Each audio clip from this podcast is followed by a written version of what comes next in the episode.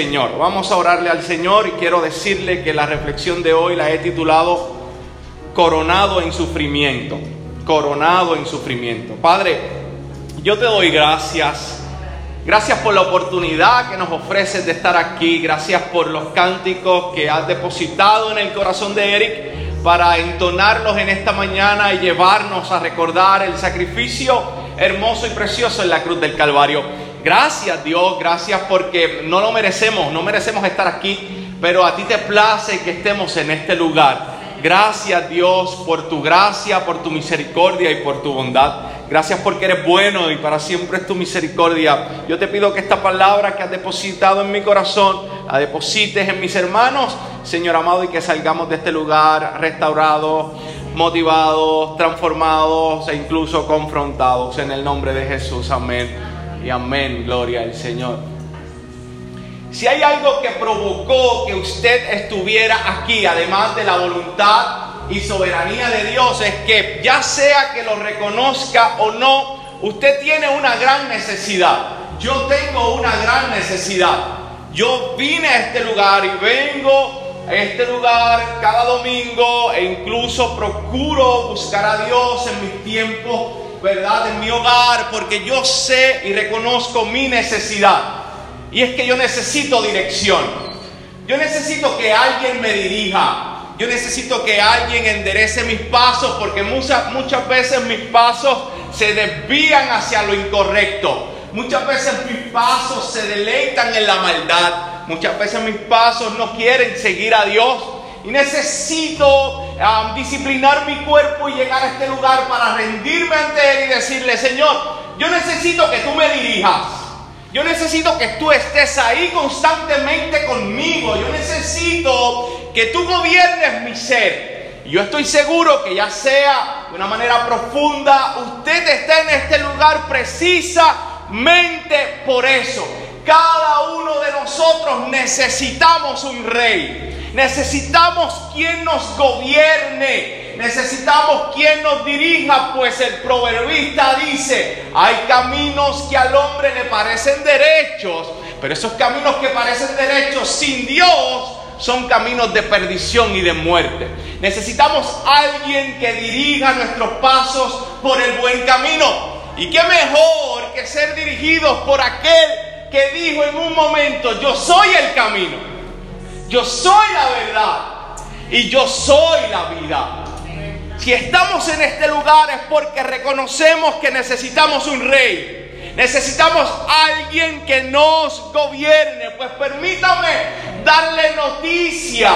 Porque si hay un lugar donde podemos ver a un rey perfecto y absoluto en el cual podemos depositar nuestra confianza, se llama Dios y se encuentra en la Biblia. La Biblia hace un sinnúmero de cosas extraordinarias. Sin embargo, proyectar a Dios como rey, para mí me, resulta de grande asombro, porque cuando la Biblia proyecta a Dios como rey, no lo proyecta como un rey típico o un rey físico o un rey humano, sino que tiene que recalcar que este rey va por encima de todos los reyes, a tal punto que hay que mencionarlo de esta manera. Él es el rey de reyes y el Señor de señores. Lo que tú puedes ver en un rey humano, no lo vas a ver en Dios. Porque Dios como rey tiene que producir en tu vida ciertamente grande asombro, ciertamente grande impresión. Cuando el salmista, por ejemplo, menciona a Dios como rey, escucha lo que él dice. Él dice, alcenos puertas sus cabezas alces en puertas eternas para que entre el Rey de Gloria. ¿Quién es este Rey de Gloria? Dice el salmista. El Señor fuerte y poderoso. El Señor poderoso en batalla. Alcen, oh puertas, sus cabezas. Alcen las puertas eternas para que entre el Rey de la Gloria. ¿Quién es este Rey de la Gloria? El Señor de los ejércitos. Él es el Rey de la gloria. El salmista vive tan impresionado de ver a Dios como rey y gobernante absoluto que tiene que declamar estas palabras, que aún las puertas levanten sus cabezas para que entre el gran rey. Como si fuera poco, nuestro amado profeta Isaías, que lo mencionamos en el devocional, dice, porque el Señor es nuestro juez. O sea, Dios tiene la capacidad de juzgarnos. Es por eso que el eclesiastés dice, le dice al joven, joven, haz con tu vida lo que a ti te dé la gana. Solo dice eclesiastés. Pero recuerda que te va a juzgar Dios. Así que Dios es nuestro juez, el rey es nuestro juez y tiene la capacidad de crear leyes para que vivamos y nos dirijan sabiamente. Dice el profeta, porque el Señor es nuestro juez, el Señor es nuestro legislador, el Señor es nuestro rey, Él nos salvará. Ahora, esta idea de que el Señor es rey de reyes y señor de señores, lo podemos ver en el libro de Daniel. Daniel habla de un rey que se llama Nabucodonosor. Si yo fuera de los de antes diría, diga conmigo, Nabucodonosor. Casi un trabalenguas. Déjame contarte la historia de este hombre. Este hombre llenó sus ojos de lo que había logrado como rey. Nabucodonosor era un rey y había logrado grandes cosas, grandes conquistas. Su riqueza, su prosperidad era incalculable. Ciertamente él miraba todo lo que había logrado y decía, no hay otro como yo. Dice la historia de Daniel que Dios procede a enseñarle cierto grado de humildad a Nabucodonosor. Tanto así que procura que este hombre de alguna manera caiga en lo que llamamos locura. Se volvió loco. Se volvió tan loco que, bueno, dice la historia que sus uñas eran extremadamente grandes y Biquín se quedaba corto con las uñas de este hombre y que comía pasto. Cuando este hombre entró en sí, declaró algo muy, muy interesante acerca de Dios. Daniel capítulo 4, versículo 37 dice, ahora yo, Nabucodonosor, alabo, ensalzo y glorifico al Rey del cielo, porque sus obras son todas verdaderas y justas. Él puede humillar a los que caminan con soberbia. Un rey tiene que reconocer que por encima de él hay otro rey absoluto y soberano que se llama Dios, que tiene la capacidad y la habilidad de gobernar a aquellos que se acercan a Él y han declarado que Él es rey de reyes y llevarlos por el buen camino, por el buen andar. No tan solo eso, yo sé que usted ha visto películas como de la edad medieval, donde tú puedes ver la figura de un rey y puedes ver ciertos elementos del rey. Una corona, puedes ver el cetro, puedes ver el trono, puedes ver sus vestiduras. En Isaías capítulo 6, el profeta logra ver a Dios de una manera tan extraordinaria que tengo que traérselas en esta preciosa mañana ese rey o ese Dios que ve el profeta dice que lo ve en un trono alto y sublime. Él está sentado en el trono. Y mientras Él está sentado en el trono, aquellos que hemos decidido que Él sea nuestro rey podemos vivir confiados a pesar de nuestras adversidades. De hecho, esa es la enseñanza. Mientras un rey muere en la tierra, Isaías ve a Dios sentado en el trono dándoles el mensaje. Todavía aquel que gobierna el mundo está sentado en el trono, por lo que no deberíamos preocuparnos aunque el coronavirus azotara la tierra. Alaba y Lo ve en un trono alto y sublime Dice las escrituras que el manto, los bordes rodeaban o, llenaban el templo. O sea, podían ver las vestiduras de gloria del rey. El cabón de Dios. Las vestiduras de gloria del rey las podían ver. no tan solo podían ver, podía ver el trono y las vestiduras de realeza, también podía ver a sus súbditos. Dice la escritura que habían serafines cerca de Dios, alabando y glorificando a Dios. Trono, vestiduras reales, además de vestiduras reales, súbditos. Y estos súbditos alababan y glorificaban el nombre del rey. El Salmo 45, versículo 6 dice, tu trono, oh Dios, es eterno y para siempre. Cetro. Cetro era una especie de bastón, ¿no? Que tenía el rey en su mano derecha con la intención de simbolizar autoridad y poder. Cetro de equidad. Cetro de justicia. Es el cetro de tu reino. Así que la Biblia va a mostrarnos a Dios como un rey absoluto, soberano, extraordinario y asombroso. No tan solo en su ejecución, sino también en que vemos que está en el trono, en que tiene vestiduras reales, en que tiene un cetro. Falta algo. La corona. ¿Sabes que busqué en la Biblia referente a la corona? y me llevé, además de muchos problemas buscando, me llevé una impresión muy extraordinaria. La corona en la Biblia tiene mucho significado, pero hay uno que me llamó mucho la atención. Yo me atrevo a pensar que la corona representa la relación que Dios tiene para con el hombre y viceversa. Observe lo que dice o escuche lo que dice Isaías capítulo 28, 5. En aquel día el Señor de los ejércitos será hermosa corona. El Señor será hermosa corona y gloriosa diadema para el remanente de su pueblo. Dios va a ser corona para aquellos que han decidido que Él sea el rey de sus vidas.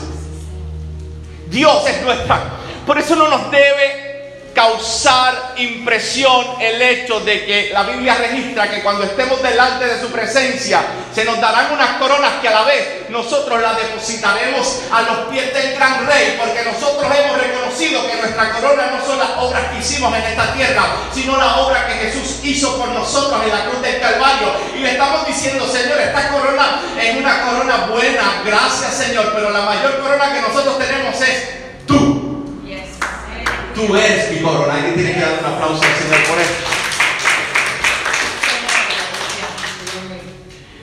Isaías está diciendo, mientras algunos se colocan la corona de la arrogancia, y lo puedes ver en el contexto luego, Dios se va a convertir en una corona de gloria para aquellos que han decidido que Él sea el rey de sus vidas. Isaías capítulo 62 es un contraste de igual manera un cambio de vergüenza a la gloria y el profeta dice, serás también corona de hermosura en las manos del Señor. No tan solo Él es nuestra corona, sino que yo soy su corona. El rey tiene en sus manos su corona. Y esa corona es su pueblo. ¿Cuántos alaban al Señor por eso? Así que me agrada pensar esa idea y quiero que esa idea quede en el corazón de usted no tan solo para terminar el sermón, sino para siempre. Porque luego quiero hacer una analogía referente a esa corona que representa la relación entre Dios y el hombre, el hombre y Dios. Pero yo quiero que tú entiendas que este rey que presenta la Biblia es un rey que muchos lo esperaban. Cada profeta que tú veas en la Biblia menciona y habla de ese momento en que el rey ha de regresar. El rey ha de regresar. Y tanto así es que Isaías capítulo 32, versículo 1 dice, las palabras de Sequi la utiliza nuestro amado profeta. Ciertamente, digo es mía también, pero de Sequi, ciertamente un rey reinará con justicia refiriéndose que Dios vendría a reinar. El Jeremías, el profeta Jeremías, dice, vienen días, declara el Señor, en que levantaré a David un renuevo justo y él reinará como rey. Actuará sabiamente y practicará el derecho y la justicia en la tierra. El profeta o los profetas están esperando el momento en que el rey regrese. El rey regresa. Amado, por eso no debe de extrañarnos que el domingo llamado el Domingo de Ramos haya gente delante y detrás de Jesús. Los de adelante arrojaban sus mantos para que pasara el rey. Otros cortaban palmeras para que pasara el rey. Por eso no debe asombrarnos que ellos gritaran, Osana al Hijo de David. Bendito aquel que viene en el nombre del Señor. Osana en las alturas. ¿Qué está haciendo ahí el pueblo? Está reconociendo a Jesús el Rey. Jesús es el Rey. Amado, la necesidad de un rey llegó a la tierra. La necesidad de un rey llegó a la tierra. Y déjame decirte algo, un buen rey no es un buen rey según la prosperidad que él mismo tenga, según los palacios que él decida construir o según el dinero, la prosperidad o las concubinas que él pudiera tener. Lo que hace un rey bueno es su capacidad de discernir lo que necesita el pueblo. ¿Me expliqué? Ah, lo que hace un rey, buen rey, es su capacidad de discernir lo que necesita un pueblo. Por encima de lo que el pueblo cree que necesita. Es por eso que no debe asombrarnos que cuando Dios le dice a Salomón, Salomón, ¿Qué quieres? ¿Riquezas o qué? Pídeme. Yo te pido sabiduría. Yo te pido discernimiento para yo poder dirigir este pueblo, para yo tener la capacidad de y la habilidad de saber qué es lo necesario para ellos. Y este rey que regresó, que se encarnó, llamado Jesús, Dios encarnado, Dios perfecto, descendió del cielo reconociendo la necesidad que tenía el pueblo. Su necesidad no era política, su necesidad no era social, su necesidad no era cultural. Ellos no necesitaban necesariamente que fueran liberados del pueblo romano. Estos que gritaban Osana en las alturas creían que esa era su necesidad. A veces no nos pasa un paréntesis aquí. A veces nosotros creemos que necesitamos venir a Dios para, para que me ayude financieramente.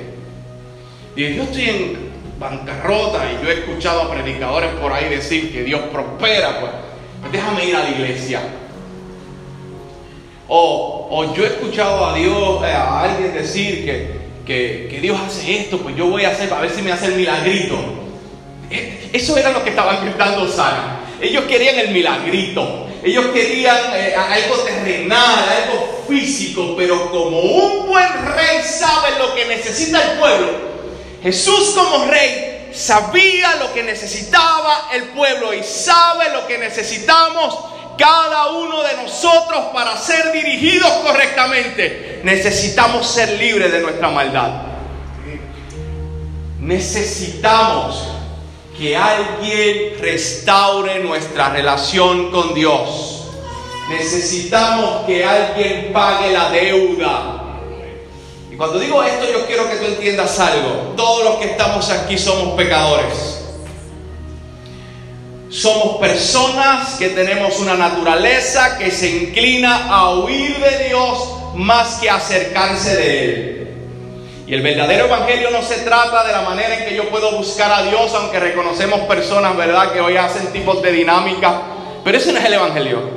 El evangelio no es como tú peregrinas hacia Dios, sino como Dios peregrinó hacia ti. Como Dios corrió hacia ti. Porque nosotros en nuestra habilidad humana no podemos acercarnos a Dios. Dios se tiene que acercar a nosotros. Así que todos los que estamos aquí somos pecadores. Cada uno de nosotros necesitamos a Dios como Rey y como Salvador. Mi pecado me aleja de Dios. Mi pecado me, me, aleja de la verdad, me aleja de la claridad y me lleva a la oscuridad. Por eso tomo decisiones que no debo tomar. Por eso siento placer en cosas que yo sé que están mal. Porque mi pecado me encierra, me esclaviza, esclaviza mi voluntad. Ah, pero yo vengo a decirte que hoy Cristo está en este lugar para abrir la puerta de esa prisión y decirte que eres libre. Entonces, somos pecadores y necesitamos pagar por nuestro pecado. Y dice las escrituras que la paga del pecado es muerte. O sea que si yo quiero pagar por el pecado que hay en mí, tengo que morir. Tengo que morir. Aún así, si muero, mi condenación eterna, dice las escrituras, es un lugar tenebroso llamado infierno. Un lugar alejado de Dios. Un lugar oscuro, un lugar donde ciertamente vamos, vamos a desear, vamos a desear tener otra oportunidad. Y ahí estamos, en ese 3 y 2. Necesitamos alguien que nos salve. Yo no necesito a alguien que le dé a Puerto Rico la estabilidad yo no necesito a alguien que le dé a Puerto Rico la independencia para vivir mejor. Yo no necesito a alguien que le dé los números de la loto a, mi esposa para ver si nos pegamos. Yo lo que necesito es que alguien me libere de esta prisión. Así que el rey que sabe cargado por, por un pequeño asno, cruzando Jerusalén para darnos lo que necesitamos. Alguien que pague por nuestra maldad. Un amigo de Ezequiel llamado Sugel Michelén dice, si nuestro más serio problema hubiese sido económico, Dios hubiera enviado a un economista si hubiese sido psicológico y emocional, Dios hubiera enviado un psiquiatra cósmico. Si hubiera sido de salud, Dios hubiera enviado un médico. Pero Dios envió a un Salvador porque el más serio problema del hombre es su pecado. El rey tomó su papel de salvador porque sabe lo que necesitamos y no lo que nos conviene.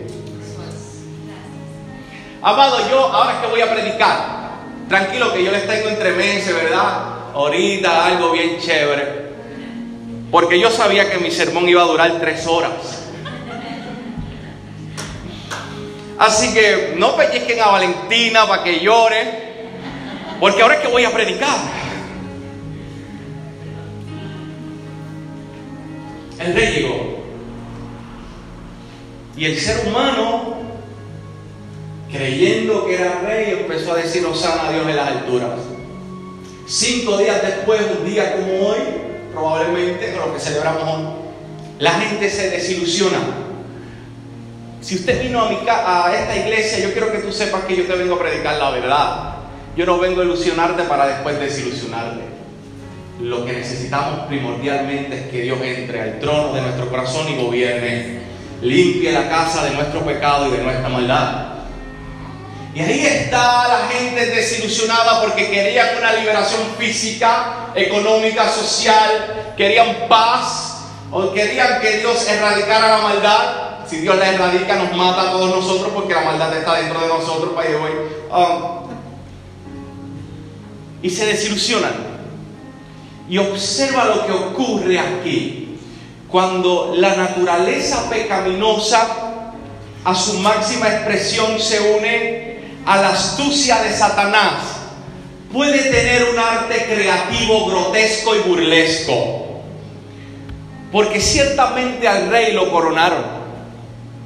Tú vas a ver en la escena de Jesús una coronación. Tú vas a ver que a Jesús lo, coronaron, pero lo coronaron de la manera más burlesca y más grotesca que pudiera imaginarse el ser humano. El rey de reyes ahora está sumergido en humillación. Y observe esto. ¿Te acuerdas que te había hablado de la corona? Dicen las escrituras, dicen las escrituras que a Jesús lo coronaron, pero no con una corona de metal o de oro, de plata, sino que más bien le hicieron una corona de espinas y se, las, se la colocaron en su cabeza. Y esto a mí me llamó mucho la atención porque para que tú y yo gozáramos del favor de Dios, Él tuvo que dejarse colocar la corona del dolor. La relación entre Dios y el hombre le produjo a Dios dolor. Y en vez de recibirlo con una corona real de oro, le colocamos una de espinas. Le colocamos una que le causó dolor. Observe lo que dice Isaías capítulo 61, versículo 10. En gran manera me gozaré en el Señor.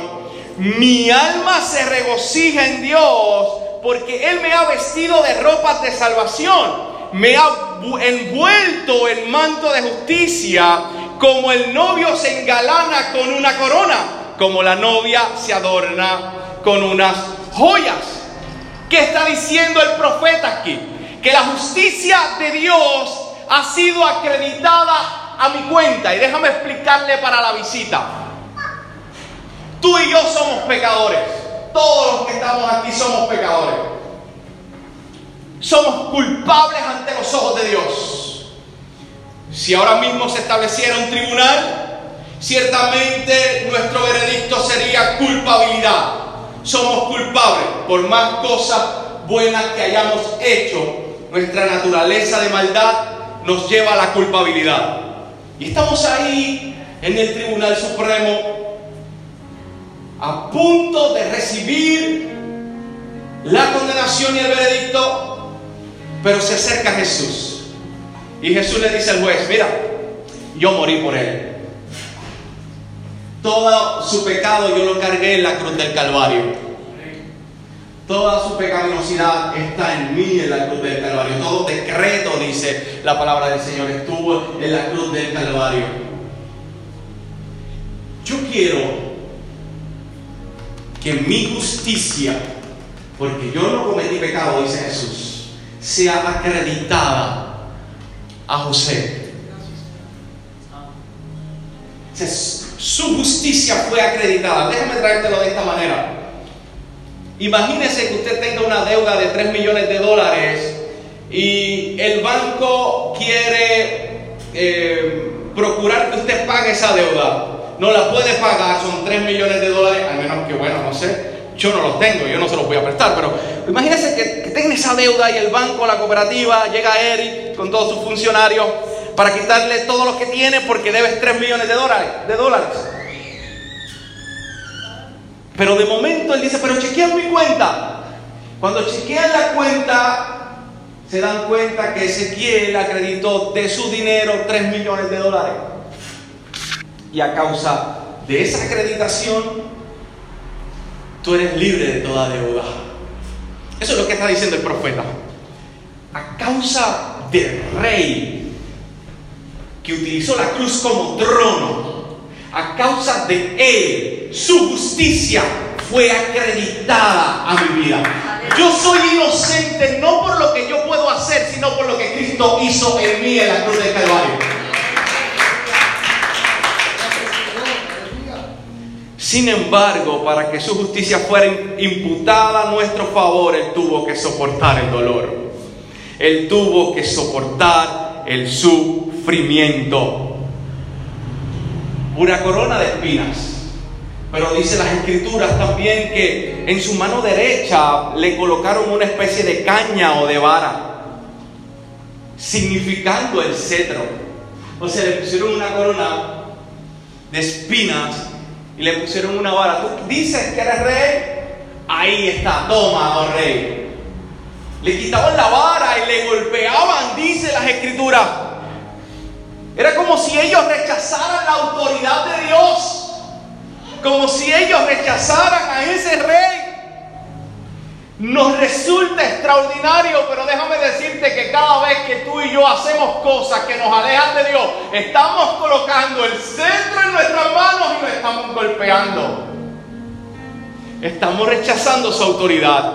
Estamos rechazando su poder. Estamos diciendo, Señor, yo sé que necesito a alguien que me dirija, pero yo creo que tú no eres la persona más conveniente para dirigirme.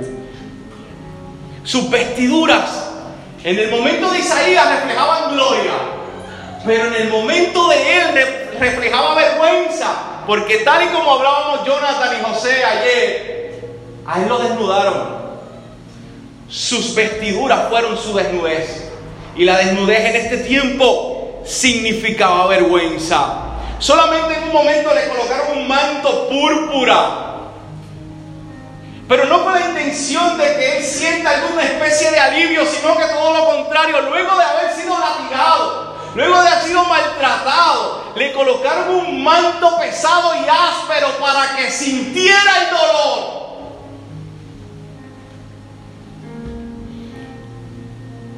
¿Qué me dicen de la exposición de ese rey?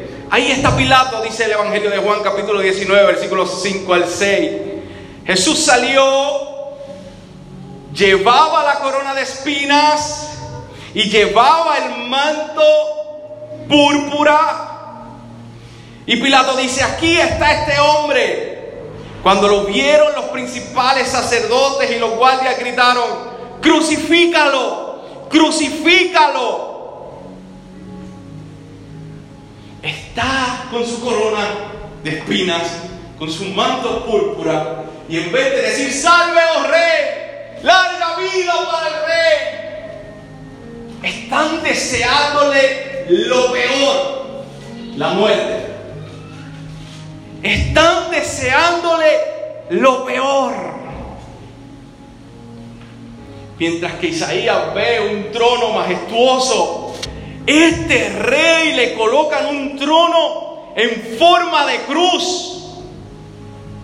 Lo levantan, no para que vean su gloria, sino para que vean la vergüenza. Los súbditos del rey, mientras Isaías veía serafines que tapaban sus ojos por tanta gloria adorando al Señor, le colocaron dos funcionarios llamados ladrones que al principio los dos le vituperaban, le gritaban, aunque estaban en la misma condición que él. ¿Puede creer cosas semejantes? Aunque estaban en la misma condición de él. Nuestro pecado hizo de la coronación de Dios un acto de burla y grotesco. Un acto de burla y grotesco. A veces nosotros leemos a, a papagayo, pasamos, pero el pecado tuvo grande consecuencia en la vida de nuestro rey. A tanto así que se manifestó de una manera grotesca y burlesca.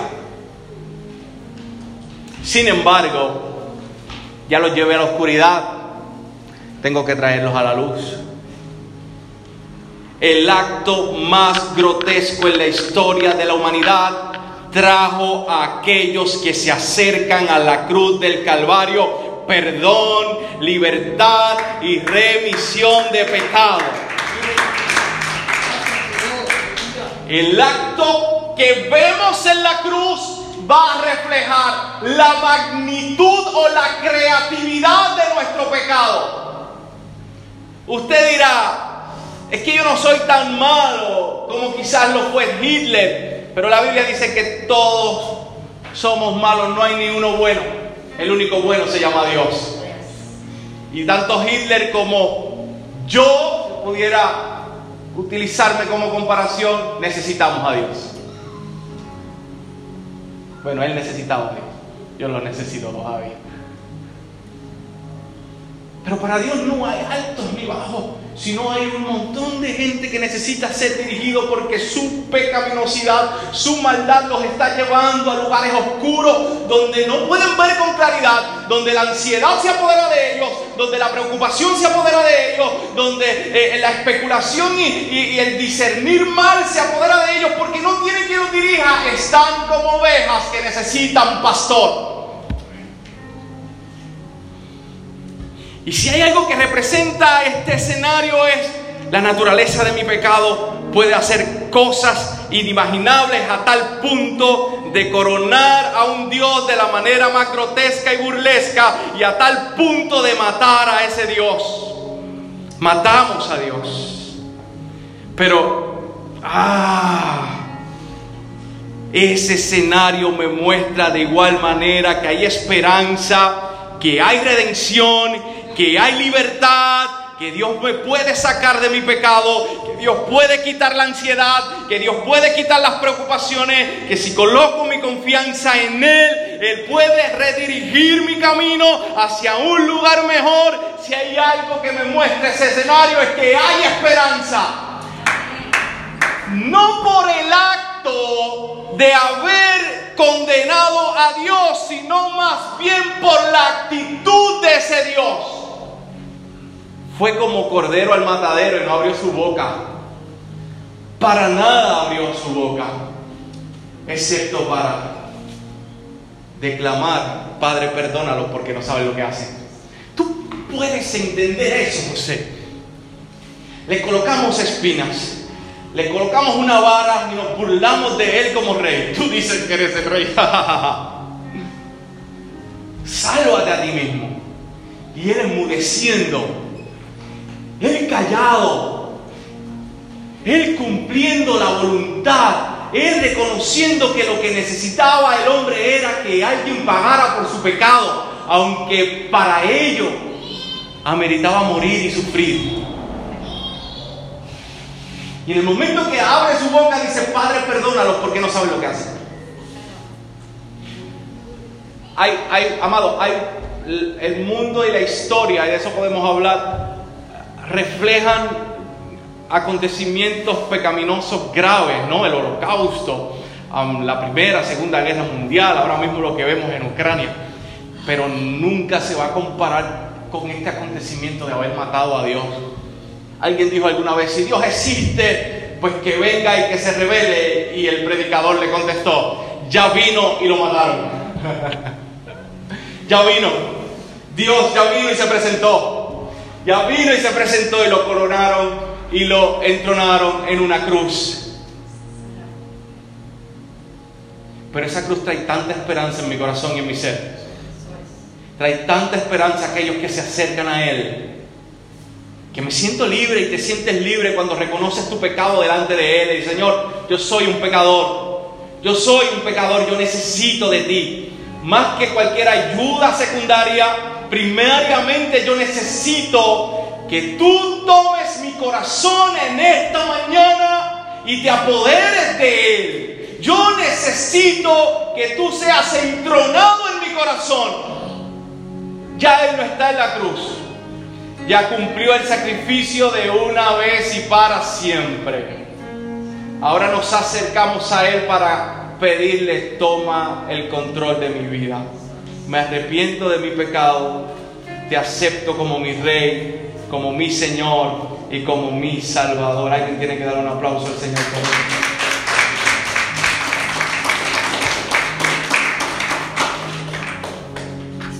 Hoy recordamos el sacrificio de Cristo en la cruz del Calvario. Y quizás no lo habías visto como yo te lo presenté en esta preciosa mañana, mas sin embargo entiendo que es una manera para reflexionar en ello. Reflexionemos en cómo mi pecado puede llegar a tal creatividad de matar a Dios. Porque aunque usted dirá, mm, yo no estuve ahí, hay una representación humana y nos concierne el hecho de lo que hizo la humanidad en ese tiempo.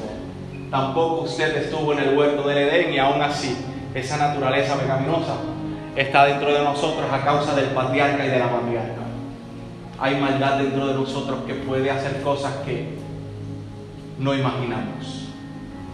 Si vas a reflexionar en algo, reflexiona en la magnitud de tu maldad, pero también reflexiona en la magnitud del amor de Dios que aún en el momento más grotesco y burlesco demostró cuánto amaba a aquellos que se iban a acercar a la cruz futuramente. Tú y yo estábamos en la mente de Dios en el momento en que fue crucificado y sacrificado. Recordemos nuestro pecado, pero recordemos el amor de Dios. Recordemos que Él está ahí presto. Y si no has tomado la decisión, aquellos que están en este lugar o aquellos que me han de escuchar en el podcast, entienda algo. Esta puede ser o este puede ser el mensaje que Dios utilice para que usted se acerque en arrepentimiento y fe. Y luego de haber sido coronado en sufrimiento en tu corazón, sea coronado como debe ser coronado un verdadero rey. Lo voy a dejar muerto, lo voy a dejar en la tumba. Y el domingo hablamos de la manera en que ese rey venció la muerte. Padre, yo te